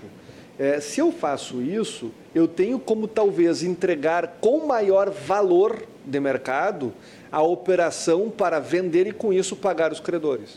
O que, que isso resume? Eu tenho como entregar uma operação mais ou menos inteira, talvez o novo controlador é, faça adaptações, é uma possibilidade, e ao mesmo tempo, como demitir empregados, ou tirar estrutura, ou unificar estruturas, e ao mesmo tempo eu tenho como satisfazer credores. Normalmente, o fato de eu poder entregar sem essas inseguranças jurídicas sobre qual passivo que vai existir, não tem caixa se vão preta. surgir, se vão, não tem caixa preta. Ah, Esse- esse- esse- nesse split, passivo por um lado, ativos por outro. Mas a questão é, quais são os ativos da Americanas? O, o, o que tem valor nos, nos ativos da Americanas? A, a- a marca, o- o- a capacidade de gerar bons resultados, é? a capacidade gerencial parece que talvez não seja. Então, o que, que ela tem para vender? Por exemplo, a Varig vendeu lá pelas tantas os slots. E- e os os- slots porque, eh, afinal de contas, eu qual é um voo lucrativo? Congonhas Santos Dumont, Rio de Janeiro, São Paulo, é super lucrativo. Mas não basta eu comprar um avião e dizer, quero fazer esse voo, porque existe uma disputa por esse espaço. E o que a. Varig tinha eram slots que eram muito raros. A Blockbuster, a Americanas comprou, comprou a Blockbuster. Ah, por quê? Porque locar VHS ia ser o futuro? É óbvio que não. Não é essa a razão. Na verdade, porque a Blockbuster tinha eh, pontos estratégicos. Quer dizer, eu posso ter razões diversas. Agora, o que, que acontece concretamente? Aqui a gente está discutindo com um público especializado, que sabe que é americanas, talvez tenha dúvida do que é recuperação, se vai sobreviver. A Oi entrou em recuperação e muita gente continuou cliente da Oi, em grande quantidade, no Brasil inteiro. Ah, mas perdeu o cliente, é possível. Ah, teve boa má gestão, não estou discutindo o caso da Oi propriamente, mas é, existe uma capacidade específica. Não basta eu dizer, não, agora eu vou criar a marca André Esteves e dizer, agora eu vou fazer comércio online. Demora até, até que o público confie em um comércio online. Ela tem a toda uma estrutura de logística tem uma estrutura, funcionando. que é uma, tem uma estrutura que pode ser de muito interesse. Acho que muito mais interesse do que o caso da Varig, que eram os slots eh, de aeroporto. Ma- Mas que não tá, essa estrutura não está gerando os resultados, pelo menos não os, os esperados. Tal- não, talvez. Agora, o fato de ela não gerar os resultados esperados, pode ser que alguém veja ali um valor de mercado. Ah, mas eventualmente ninguém vê valor de mercado. Ninguém acha importante isso. Ninguém acha que vai dar certo. Bom, talvez seja o caso de liquidar e esperar a próxima liquidação, porque talvez não- seja impossível gerenciar esse mercado, esse comércio eletrônico. É, é que ninguém é muita gente, né? Mas os pais da criança que deveriam ver esse valor e botar o, o- o seu dinheiro, é, justamente parece que o impasse que houve entre, entre os bancos e, e credores e eles é exatamente nisso, na, na quantidade de dinheiro que eles estão dispostos a investir para a recuperação da Mas empresa. será que é o valor que eles estão dispostos a investir ou eles estão numa situação de negociação? Porque, afinal de contas, eu posso fazer cartadas. Até que um momento eu tenha talvez um checkmate de algum dos lados. É, por exemplo, eu chego e digo, ah, eu tenho 6 bilhões para investir. E daí eu vou lá e faço um pedido abrupto em juízo para mostrar que minha posição é firme. Perfeito, doutor. E de repente, talvez o banco possa rever a posição, ou de repente o BTG conseguiu uma tutela e ninguém se flexibilizou. Eu digo, olha, talvez eu tenha que flexibilizar porque senão tudo vai ruir e meu prejuízo é maior. É que aqui está em jogo a reputação desses senhores, não apenas as suas biografias, mas a sua capacidade. Eles têm um, um ecossistema de empresas que, que eles são, só têm participações relevantes. Então, eh, a, a conduta deles, o comportamento deles em relação às, às americanas, eles são financistas, eles são racionais. Eh, a, a, a, a opção simples era deixa quebrar. Eh, Só que o- as consequências disso, inclusive em retaliações, por- porque eh, os bancos não são en- entidades de caridade, vamos dizer, eles não vão aceitar esse- esses prejuízos eh, impunemente, dizer, vai- vão ter consequências. Então, sim, é um jogo de xadrez em, em que, em que, que inclui e transcende o problema das americanas, na, na medida em que é uma empresa que fortemente identificada com esses que hoje se dizentes acionistas de referência, mas que até pouco tempo atrás e por 40 anos foram os controladores. Ah, eu, eu concordo que há impactos. Por isso que eu imagino que seja uma ideia de negociação dentro do que é possível. Como a gente não mal, mal e porcamente conhece o processo judicial que tem de Justiça, a negociação menos ainda. Se eu fosse imaginar, supor, eu imagino que esse problema não surgiu esse ano. Surgiu ano passado, pelo menos. E esse problema provavelmente surgiu e deve ter tido análise de pareceres Se eu sou diretor, eu vou, bom, ah, surgiu um problema, não sei qual é a saída. Pede um parecer de alguém, um estudioso. Isso é comum das operações de grande porte que eu conheça. É normal pedir um parecer para saber qual é a conduta que eu vou adotar, se tal coisa é legal ou não, se eu posso levar para o judiciário ou não. E deve ter acontecido provavelmente de ambos os lados, no caso do BTG Americanas. E, claro, temos outros tantos credores que não estão em voga né, nesse momento, não estão aparecendo tão abertamente. Então, isso deve ter acontecido, pelo menos em algum caso de algum credor, uh, ter aparecido esse impasse. Neste momento, talvez o que tenha acontecido seja o anúncio público desse impasse. E com esse número, caso haja liquidação, com esse número de empregados, uh, será que sobra para o credor quirografário? Aliás, se possível, explica mais ou menos como é que funciona o concurso de credores e quem é o, quiro, o quirografário, que é... Ah, sim. Isso é, um ponto cara, importante. Coitado, né? É, na verdade, sim, se é, recuperação judicial é uma forma de tentar fazer um acordo para pagar credores conforme o acordo que for feito. Tá? Essa é a ideia. É uma ideia de, de que as pessoas podem negociar até certos limites, e daí a lei impõe algumas restrições, mas é uma negociação muito aberta. Caso não funcione, a próxima etapa é a falência. A falência, é, por lei, tem que se pagar credores na ordem da lei. Eu não posso pagar fora da ordem da lei. Aí, daí tem credores que eu não vou entrar em detalhes, tem os extraconcursais, que daí pode ter um grande grupo, eventualmente, não sei qual o tamanho. E daí e depois tem os, os extraconcursais. Ah, extraconcursais uh, são aqueles que não participam do concurso de credores na falência. Por exemplo, credor que emprestou com garantia fiduciária. Então, é, é, muito comum, imagina, por exemplo, no caso, ou arrendamento mercantil, caso da Varig, a maior parte do patrimônio era vinculada a leasing e, portanto, excluído do concurso de credores. Um, quem tem uma transportadora, eu tenho um monte de caminhões que foram financiados, é financiamento é alienação fiduciária, normalmente é excluído do concurso de credores. Então, há casos de concurso de credores que 80% dos credores não participam. É, isso pode acontecer. Dos que participam, Aí tem o primeiro, que é o trabalhista. Depois é a garantia real, que quase nunca mais está existindo, que é o hipotecário. Depois é o fisco, que a conta costuma ser alta. E é, depois é, o quirografário, é o quarto da lista, que é credor sem nenhuma garantia, que não é trabalhista e que não é tributário. Que é onde normalmente é o cara que normalmente não recebe. Né? Que normalmente não recebe. Né? Normalmente é, quando, quando se vê uma falência e um credor quirografário recebe, normalmente é comentado, assim, nossa, só para saber, olha, uma notícia na, nessa década aqui, olha, esse é a primeira vez que acontece que eu pago um credor quirografário. É comum não receber em falência. Porque até senão a empresa não teria falido. É, mas Quando tem dinheiro, né? Se tem, se tem dinheiro, mas eu já vi casos de empresas que faliram por erro de estratégia. É, por exemplo, ah, queriam negociar e o juiz decidiu muito rápido. Teve um caso em Porto Alegre de uma empresa de grande porte que a controladora poderia pagar completamente a dívida e isso deve fazer uns, talvez uns 10, 15 anos mais ou menos, e o juiz decidiu em cinco meses. Normalmente demora um ano, dois anos, tem audiência de conciliação, não teve. E faliu. Aí depois se reverteu pelo Tribunal de Justiça, num, num agravo muito comentado, etc. É, então, é possível que aconteça algum erro de estratégia. Eu já vi casos de pessoas que queriam negociar e o credor era muito inflexível. É, pode acontecer.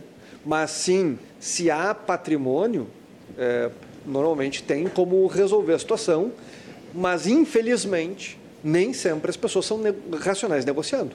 E, e, perfeitamente. E, e, existem pesquisas psicológicas em, em, em, cima disso, finanças comportamentais, é um, é um, tema fascinante. Mas no caso concreto, o senhor falou em erro de estratégia, colocando no futuro.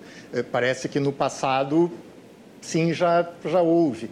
Eh, em relação ao, ao que restará de valor das americanas, a, até onde tem sido noticiado, esse, os gestores desses fundos de investimentos imobiliários, que são proprietários da maioria dos imóveis ocupados pelas americanas, estão tratando o assunto como não vou mais receber aluguéis, portanto, o mais rápido, a maneira mais rápida de resolver esse é assunto é despejo. é despejo e buscar um novo inquilino, porque o imóvel não serve só para americanas. Então, Aqui entrou uma é, é pergunta aqui. Futuro.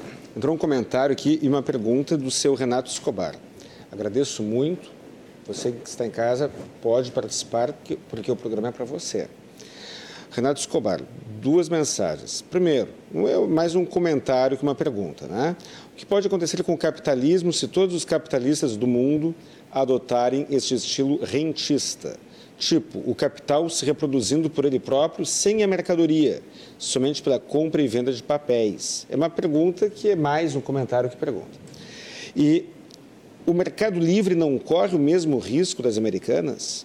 Eles estão encolhendo pelos últimos resultados de venda ou mesmo pelo valor das ações. Qual o seu comentário? É, me parece que todos os players estão submetidos a essa hipótese. Como eu comentei no primeiro bloco, é, é, muito. Aquelas empresas que 50 anos atrás eram as líderes, elas não costumam mais liderar depois de 50 anos. Quer dizer, existe um ciclo é, em que as empresas elas precisam se reinventar e muitas delas se perdem em algum momento, isso é natural. Ah, o Mercado Livre pode sofrer do mesmo risco, e claro que a gente passou por uma situação anômala, que em tese era benéfico para comércio eletrônico. A gente teve a pandemia e, teoricamente, aumentou o volume de compras online pela necessidade das pessoas não saírem de casa uh, por restrições sanitárias e, em tese, isso fortaleceu. fortaleceu Houve uma mudança de hábito. Mudou, mudou, mudaram os hábitos. Os Correios, por exemplo, passaram a faturar mais porque, em vez de entregar carta, entregavam encomenda. É, isso é normal. Teoricamente, era para ter sido um ciclo virtuoso. Agora, claro, eu não tenho condições de afirmar o que aconteceu, eh, concretamente, sem uh, me debruçar sobre elementos muito concretos, mas é muito comum que empresas, às vezes, façam expansão e, no momento de expansão, elas se financiem de tal forma que elas levem ao seu, própria, ao seu próprio fracasso. Eu já vi, atuei em muitas recuperações que a recomendação de consultores era reduzir as atividades para reduzir o custo de capital, dizendo, se você faturar tanto, não há rentabilidade. Se você reduzir o faturamento, você passa a ter uma melhor saúde financeira o que para o leigo normalmente é contraintuitivo. Ele imagina, eu preciso aumentar o faturamento. Quanto mais, melhor. Quanto mais faturar, melhor. A, a, não, a indústria automotiva ela mudou a estratégia, é, é, reduzindo o volume de automóveis e aumentando a margem individual. De, é, é, que pare, cada um. Pa, parece que o, o, o, resultado é o lucro e, e não o faturamento. É, é, por, por, óbvio que é preferível é, fatu, lucrar mais e não faturar mais. Dizer, e que me parece que, que, que justamente essa sede de crescimento, a, a, o grau de alavancagem da, das americanas é muito grande. É, é, é, ela está muito endividada, muito alavancada. Ela estava correndo atrás, de, buscando um crescimento e pagando o custo disso e sem ter os, os resultados. Eu não tenho, por exemplo, uma, uma indústria de papel e celulose é normal, a empresa tem ciclos de investimento muito longos em novas unidades fabris, em equipamentos, em florestas, então ela passa por, por longos períodos eh, em que ela está investindo para só depois ela começar a, a colher. Não me parece que seja essa lógica interna do, do comércio eletrônico é, ou, caso, das americanas. No caso das americanas, é, na petição inicial deles, eles relatam o histórico da empresa, etc. E naquele relato tem uma, eh, uma grande quantidade de negócios adquiridos. Muitos que eu não sabia que era do grupo, inclusive. É, e dentro dessa questão, claro, eu não tenho noção de quanto que investiram em cada negócio, qual foi a alavancagem proporcionalmente. A contabilidade deles está em xeque. Quer dizer, eu não sei exatamente quais são os dados concretos. Exatamente, eu não sei quais são os dados concretos. É, ela estava excessivamente alavancada, pode ser. Ela pode, pode ter, ter se alavancado em excesso porque ela quis ampliar um volume de vendas por conta da pandemia em uma capacidade acima do que ela suportaria, era esse o problema? Era outro? Me parece que essas informações a gente vai demorar para saber. Existe um comitê estabelecido agora para poder checar por que, que ela entrou nessa crise. E quanto a esse comitê, é, esse comitê eu não conheço é, pessoalmente todos os três integrantes, mas conheço um deles muito pessoalmente, o, o Dr. Otávio Asbeck, que é uma pessoa qualificadíssima e muito séria é, conheço, é um amigo, uma, uma, pessoa muito querida, e ele é muito sério. É, eu acredito que o trabalho vai ser sério desse comitê. Eu tenho razões por conhecer as pessoas de mercado e ele, especificamente, pessoalmente, eu sei que são pessoas muito sérias. Então, eu acredito que sim, vai ter uma busca é, por, por essa razão em descobrir o que, que aconteceu, e isso acho que vai ser um dado importante para mudar a governança, inclusive.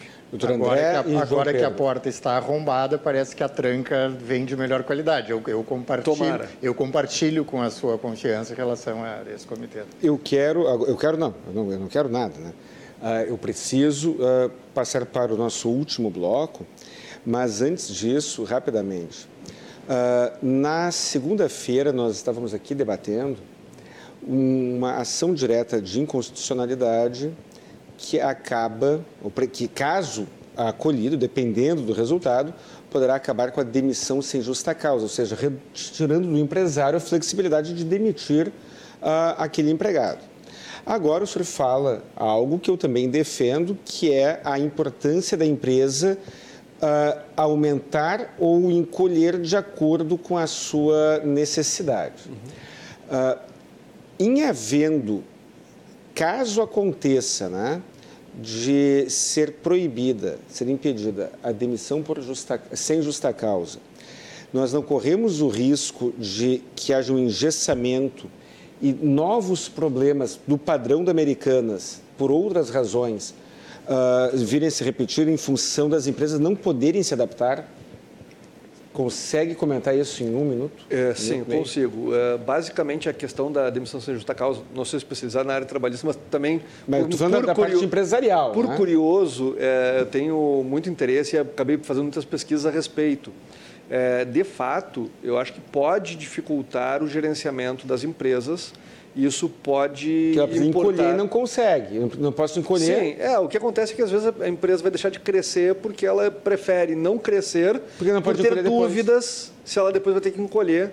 E claro, aquela proibição, ela, ela não proíbe em qualquer caso, mas impõe justificativas, etc. Se eu estou encolhendo atividades, por exemplo, é, quer dizer, apenas impede uma pura demissão discricionária, mas sim, isso pode impactar é, é em para fins, é para fins de mercado, dependendo se eu disser o motivo pelo qual eu estou encolhendo, eu posso... Impactar negativamente. Uh, uh, encolher mesmo, né? Do, doutores, existe uma coisa chamada custo Brasil. Hoje, do mundo globalizado, de uma economia globalizada, todos estamos competindo pelos capitais que gostam de ser bem tratados e odeiam ser maltratados. Se nós essa medida aumentará o custo do Brasil e, portanto, tende a nos tornar menos competitivo na atração e, desses e, e aí talvez uma, uma Americanas uh, agora, de hoje se repita no futuro por outros motivos. Mas eu tenho que chamar um intervalo. Se você está chegando agora, poderá uh, assistir a íntegra nos, nos nossos podcasts. Teremos agora um pequeno intervalo para você tomar aquela água. Daqui a alguns minutos estaremos de volta para o bloco final. Até daqui a pouco.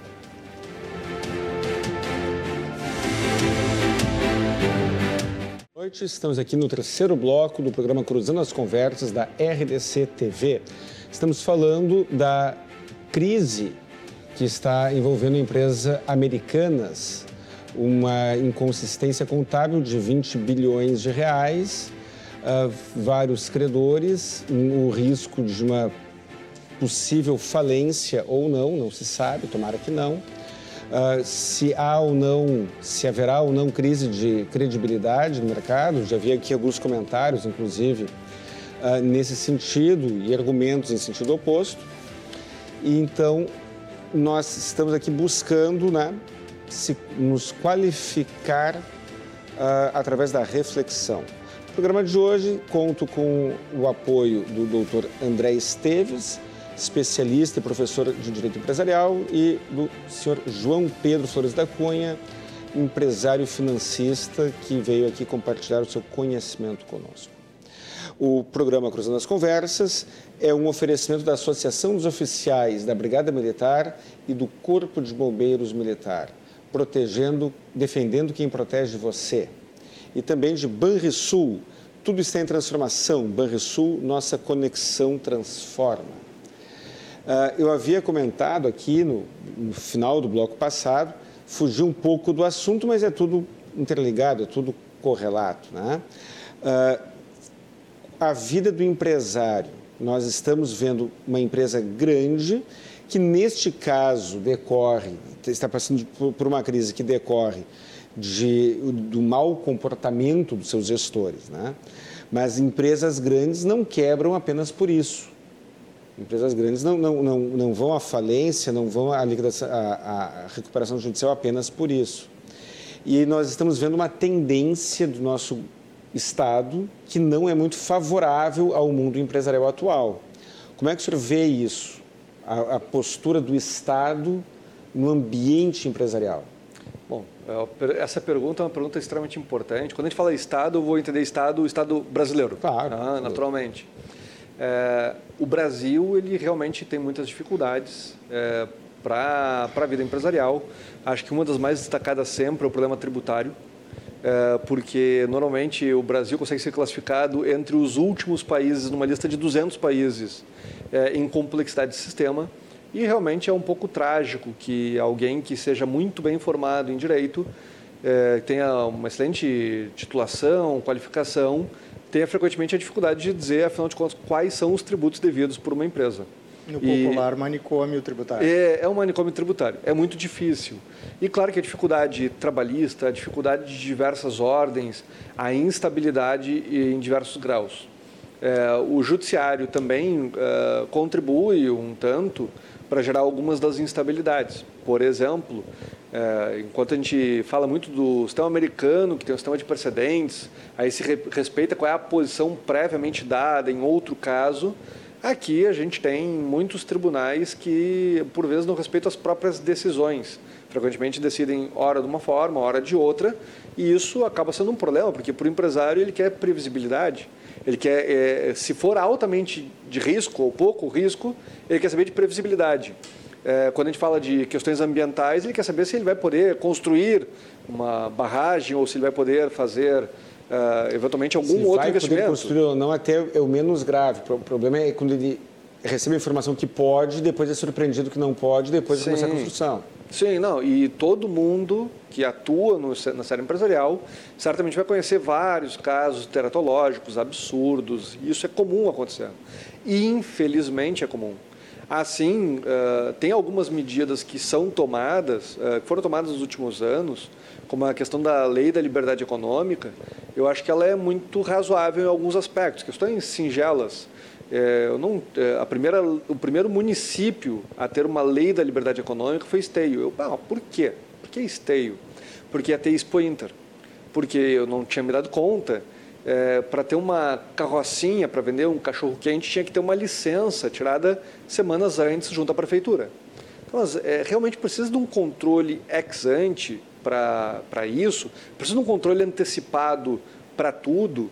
E a minha opinião é que se a gente tenta controlar tudo, o Estado não terá condições de controlar tudo e a gente acaba não controlando coisas mais importantes. Às vezes, para cuidar uma licença, ah, uma, um alvará de autorização para um restaurante de 50 lugares, que é de baixíssimo risco, por vezes não se controla uma boate, ou não se controla um shopping, ou uma barragem. João Pedro, o que, é?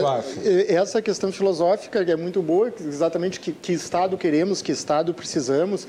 É, eu sou a favor de um Estado forte, mas um Estado forte no sentido das suas reais atribuições. É, será que é a atribuição do Estado entregar cartas? Será que é a atribuição do, do Estado interferir tanto na vida da, da, das pessoas e, e das empresas, considerando que a nossa segurança pública é, está mais para a insegurança do que para outra coisa. A, a nossa saúde pública precisa melhorar muito para ficar ruim. Eh, então, a, eh, questões eh, aí do, do, do, judiciário, prefiro não me manifestar, até por estar na presença de, de, pessoas que têm mais a acrescentar nisso do que eu. Então, o, o, não é questão de Estado mínimo, é Estado máximo cumprindo as suas reais, a sua real vocação, as suas reais necessidades e ponto. O, o Estado não tinha que ter posto de gasolina, o Estado não tem que ter posto de, de petróleo, o Estado não tem que ter, ter banco, o, o, Estado tem que ser bom em, se, se o Estado for bom em educação, nós transformamos esse país. Só que a nossa educação só piora.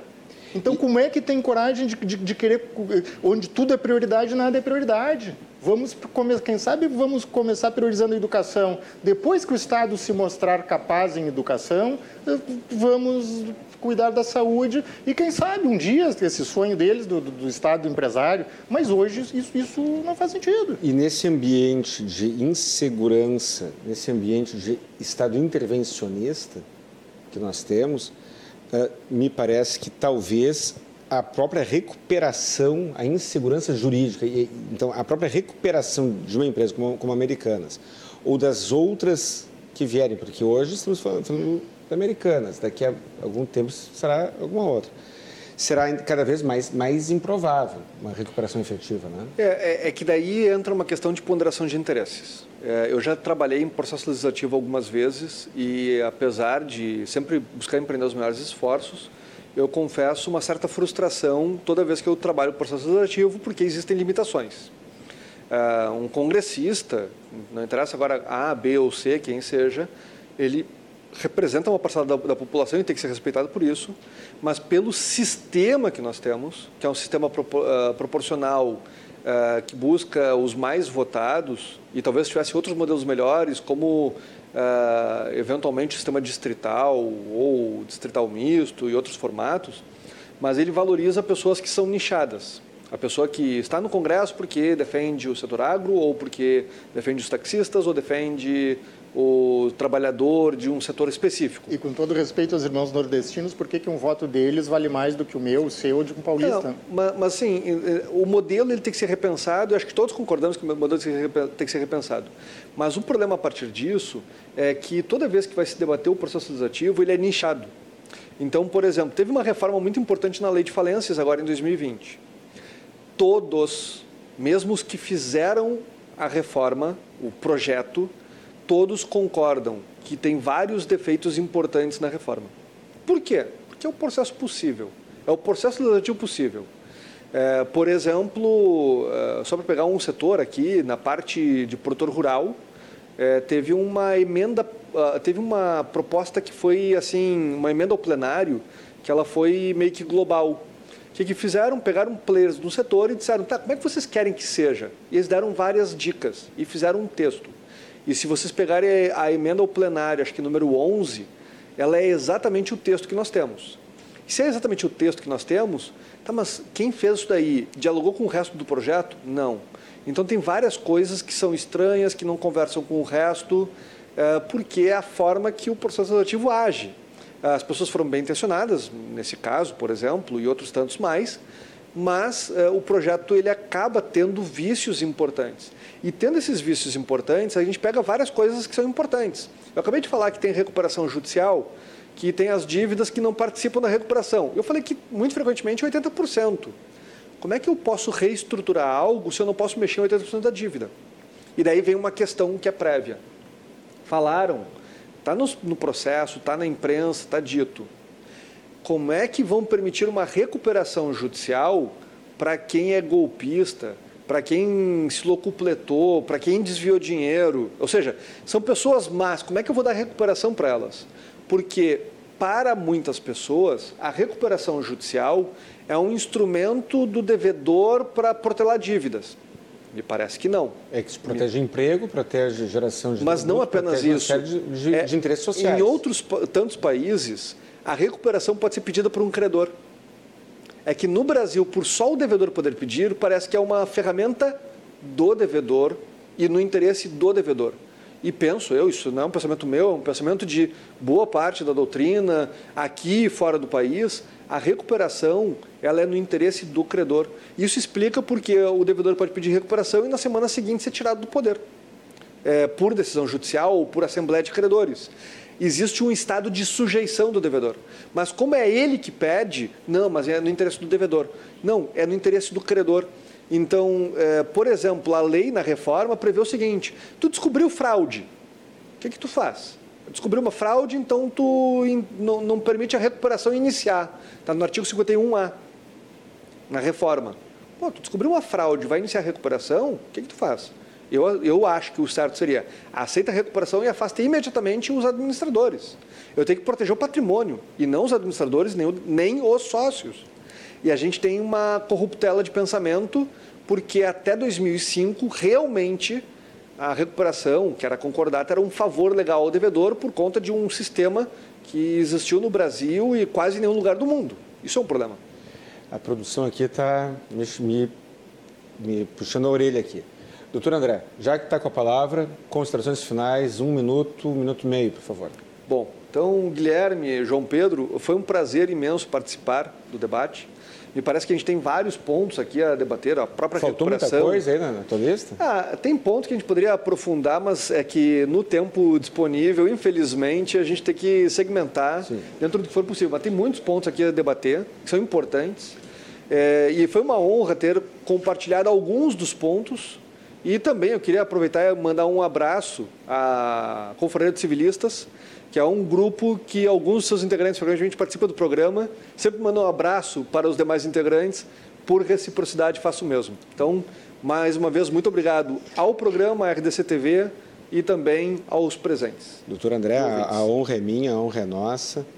E o senhor cooperou para que eu concluísse o programa mais inteligente, ou menos burro, né? Menos burro do que eu estava quando, quando comecei. João Pedro. Eu faço minhas as palavras do, dos doutores. Realmente, para mim, é um, é, um, é um, prazer pegar carona na inteligência de quem tem. E eu adoro conversar com pessoas mais inteligentes que eu e mais bem informadas. Então, foi uma oportunidade é de aprender. encontrar, né? Foi, uma, foi, uma, foi um prazer. É, eu saio daqui melhor do que entrei e é isso que eu busco. Então, agradeço a todos. Muito obrigado, João Pedro. Muito obrigado, doutor André. Muito obrigado para você que está em casa.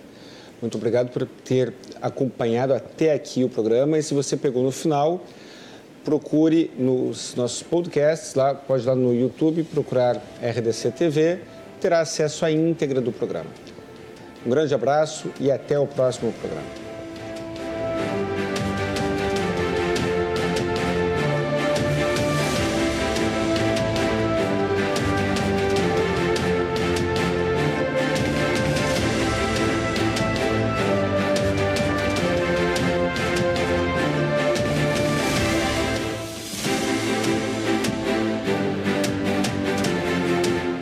Cruzando as Conversas. Oferecimento: Associação dos Oficiais da Brigada Militar e do Corpo de Bombeiros Militar, defendendo quem protege você. E tudo está em transformação. Banrisul, nossa conexão transforma.